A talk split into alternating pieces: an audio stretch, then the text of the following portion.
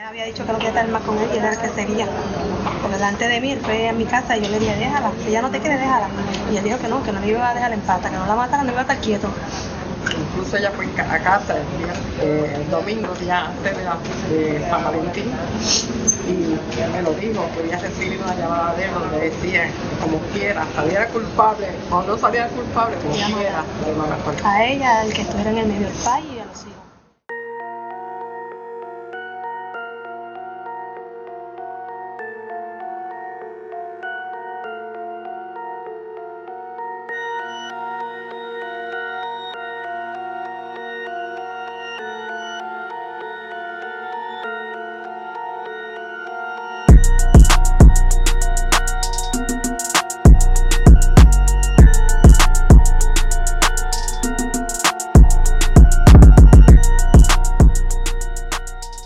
Saludos, espero que te encuentres bien.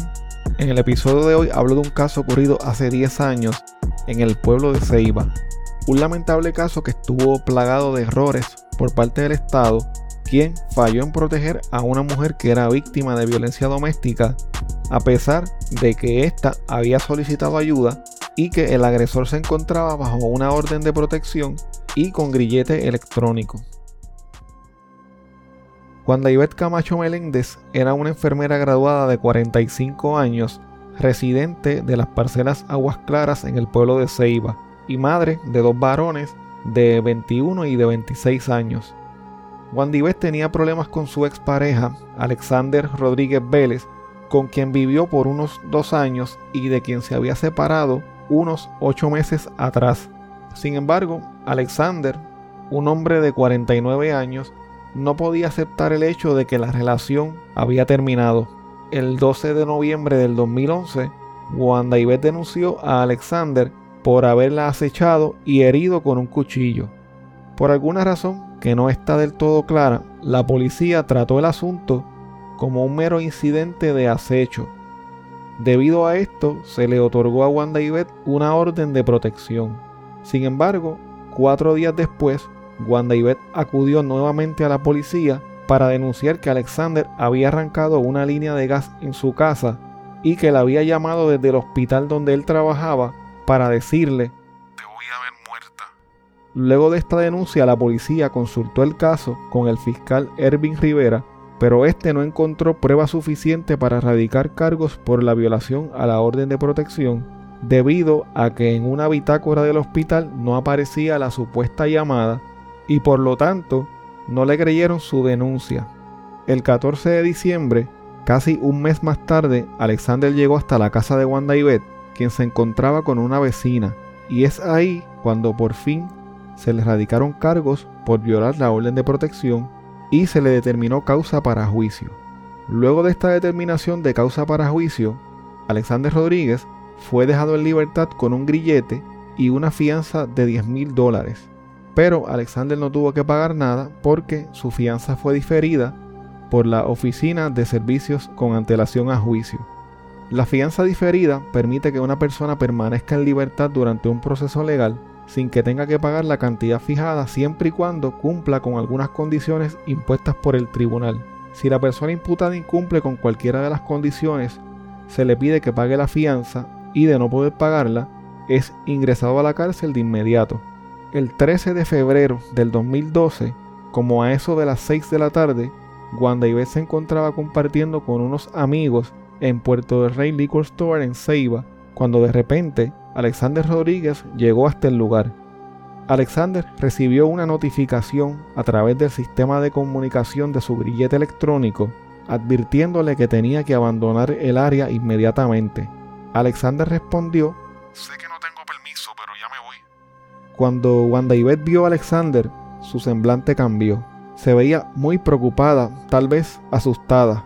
Alexander se acercó hasta donde ella estaba, saludó a los que compartían con ella, pidió una cerveza y le dijo que lo acompañara hasta el área de los baños del negocio porque necesitaba decirle algo. Alexander caminó hasta el área de los baños y esperó allí cerca de dos minutos. Wanda le dijo al bartender del negocio que por favor llamara a su primo que también trabajaba allí. Mientras Wanda hablaba con el bartender, Alexander salió del baño con una mano en el bolsillo, se paró detrás de ella, sacó un cuchillo con el cabo marrón de unas 3 a 4 pulgadas y la apuñaló en varias ocasiones. Las personas que estaban en el negocio en el momento pensaron que él la estaba golpeando. No se percataron del cuchillo por lo que comenzaron a gritarle que no abusara de las mujeres y trataron de aguantarlo, pero él la agarró por el pelo y la arrastró mientras la golpeaba hasta que al fin tres hombres pudieron quitarle el cuchillo. Wanda Yvette poco a poco cayó al suelo y se fue desvaneciendo hasta que murió a causa de las heridas que le provocó Alexander Rodríguez. En medio de esta conmoción, Alexander dijo que por culpa de ella lo había perdido todo, había perdido el trabajo, el carro y se iba a asegurar de que ella no iba a ser a más ningún hombre feliz, que sabía que le iban a echar 99 años de cárcel. La maté, me cogí 99 años, pero ya no me dice más cabrón. Alexander fue detenido por las personas que estaban en el negocio hasta que llegaron dos agentes de la policía y se lo llevaron para ser procesado. Alexander Rodríguez Vélez fue acusado de asesinato en primer grado, tentativa de asesinato, tentativa de agresión y violación a la ley de armas. Se le encontró causa probable para arresto y se le impuso una fianza de 6.5 millones, por lo que fue encarcelado inmediatamente. Cuando los medios noticiosos del país reportaron este caso, comenzaron a surgir cuestionamientos al Estado debido a una serie de errores que de no haberse cometido probablemente le pudieron haber salvado la vida a Wanda Ivette Camacho. Todos los sistemas que había en ese momento con el propósito de proteger a las víctimas de violencia doméstica fallaron. Por ejemplo, el 12 de noviembre, Wanda Ivette le contó a un agente de la unidad de violencia doméstica que Alexander la había amenazado y la había lastimado con un cuchillo. Además, que le había vandalizado la línea de gas y que había provocado otros daños en su casa. Los agentes de la unidad de violencia doméstica de la policía no trataron esta denuncia como una agresión o como un evento de violencia doméstica, ni acusaron a Alexander por violar la ley de armas. Simplemente, como mencioné anteriormente, lo trataron como parte del patrón de acoso de Alexander Rodríguez hacia Juan Divet y se limitaron a otorgarle una orden de protección a la víctima. Según el fiscal de distrito del área de Fajardo, la denuncia nunca llegó a la fiscalía. Por esta razón, la policía de la región de Fajardo realizó una investigación para saber si hubo negligencia por parte de los agentes de la unidad de violencia doméstica en el manejo de este caso. El día de los hechos, a las 5 y 50 de la tarde, se registró en el centro de monitoreo de la Oficina de Servicios con antelación a juicio que Alexander Rodríguez estaba en Ceiba, lo cual tenía prohibido por la orden de protección. Debido a esto, el gobernador Luis Fortuño removió de su puesto al director de la Oficina de Servicios con antelación a juicio, Juan Beltrán. Fortuño indicó que no estaba satisfecho con el trabajo de supervisión que se estaba llevando a cabo en esa oficina. Este oficial estaba a cargo de monitorear el sistema GPS con el que se vigilaba a las personas que tenían grilletes como era el caso de Alexander Rodríguez.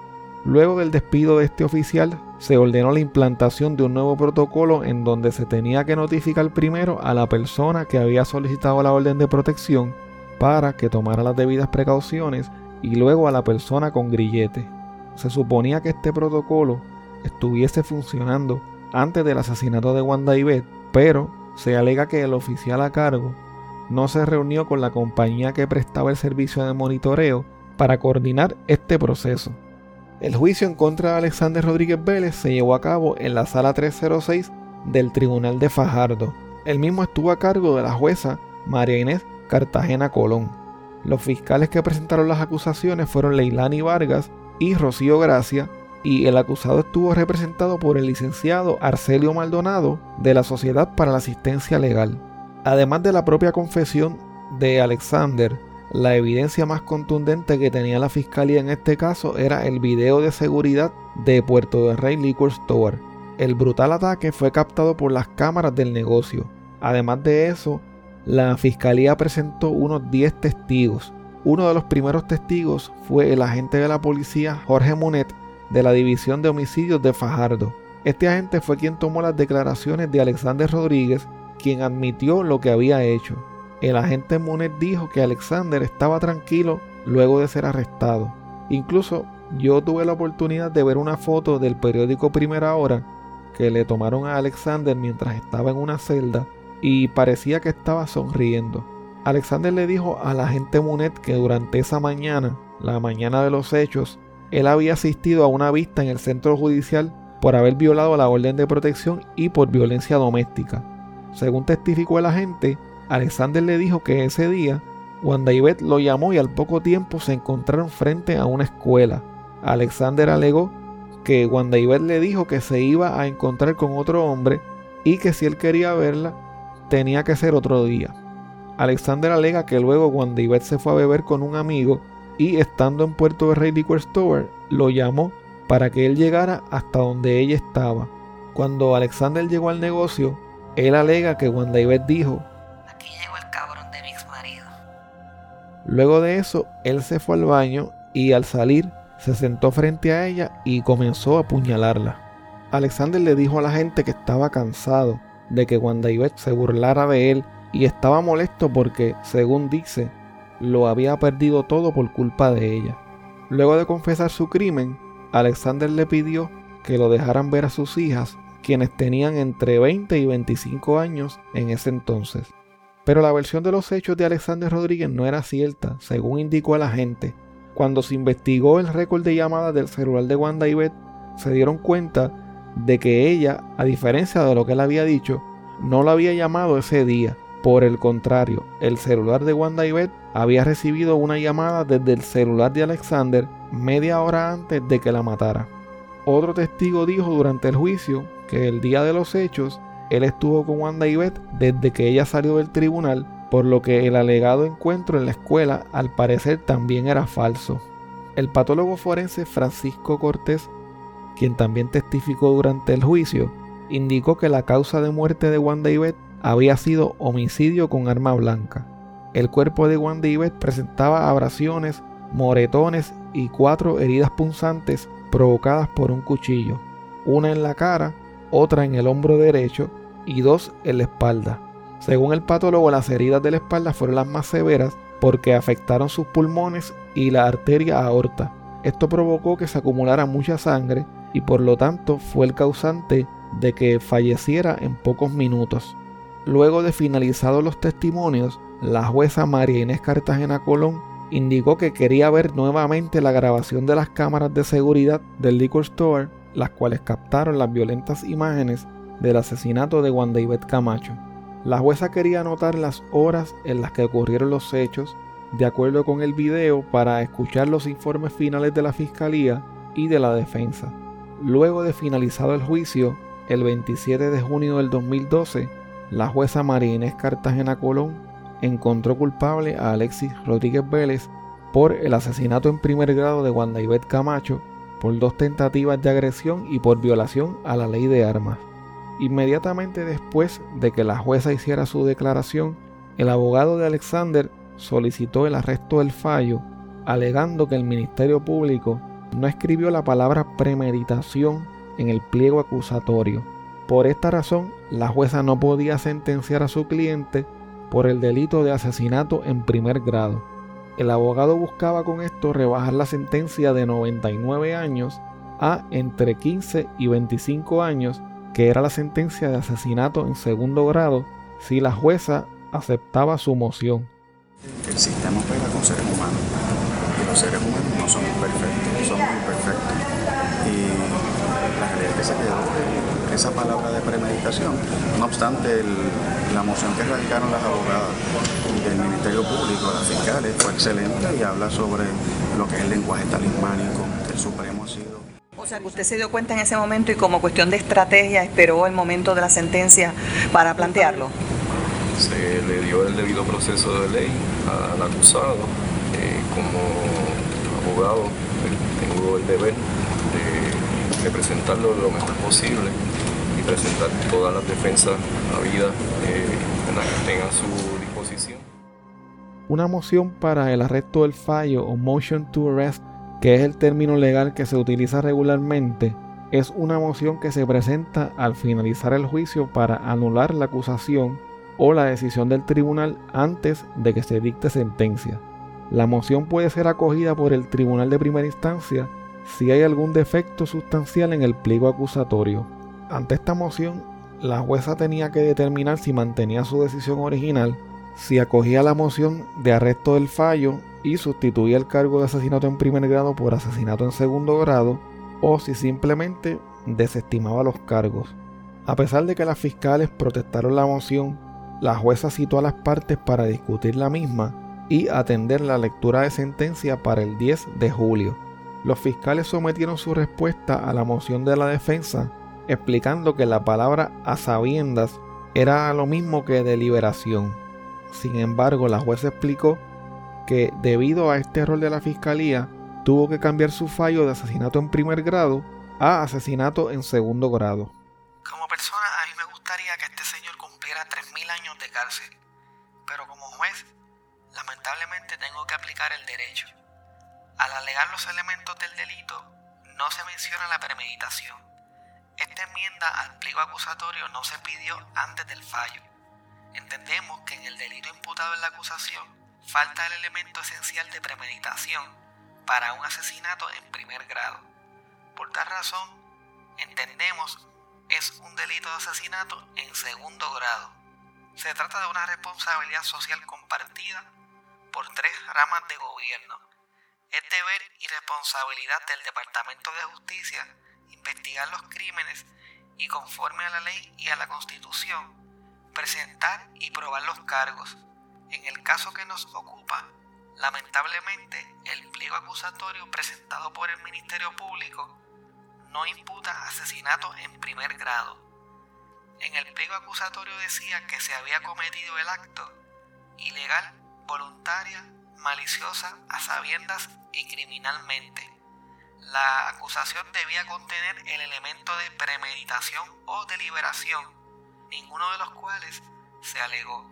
Correspondía al Ministerio Público solicitar la enmienda de la acusación antes de haberse emitido el fallo, lo que no se hizo.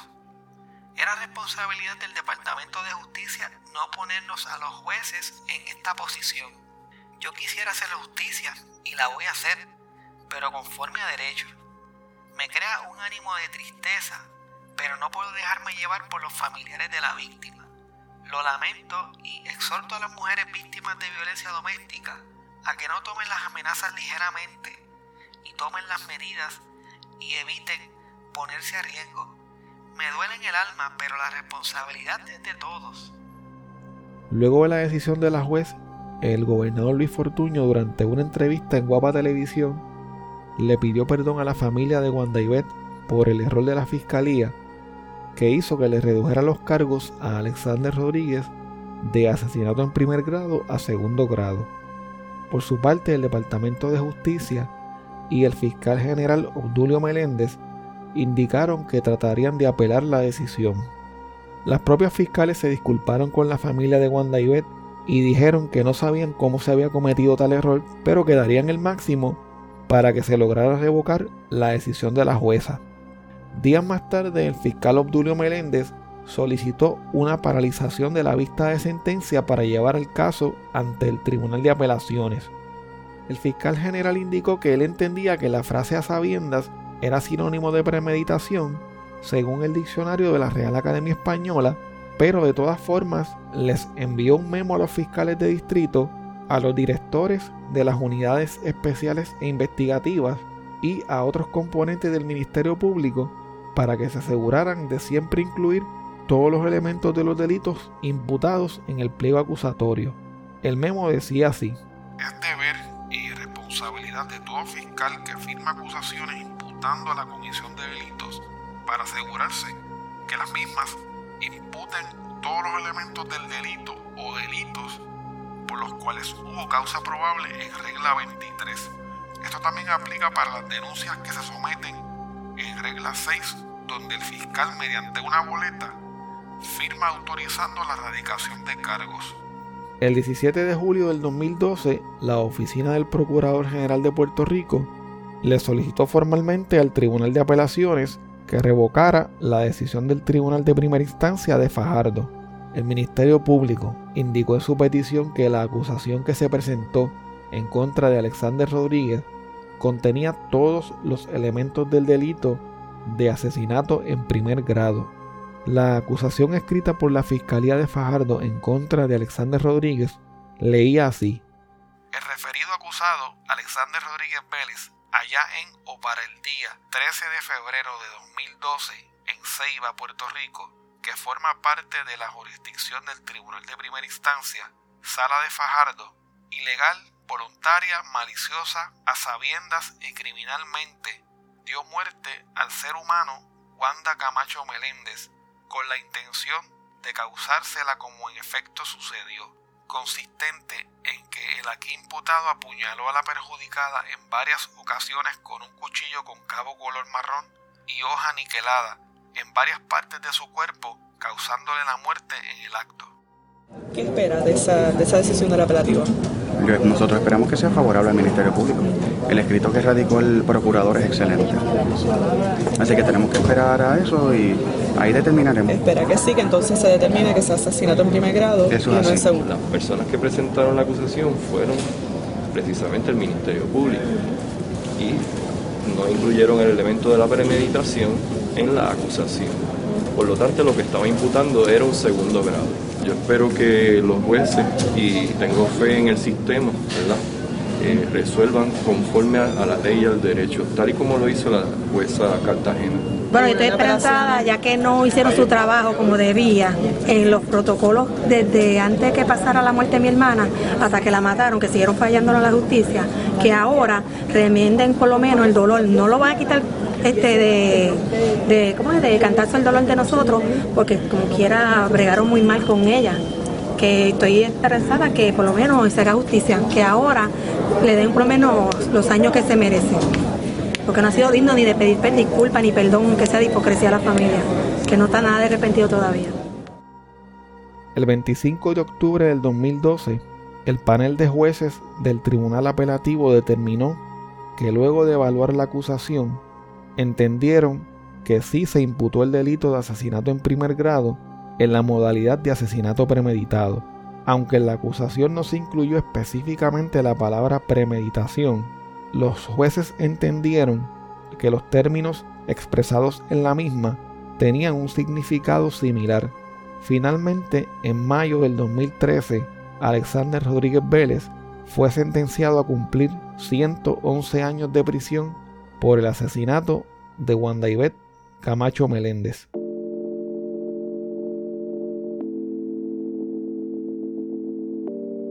Este episodio contiene diálogos que han sido dramatizados.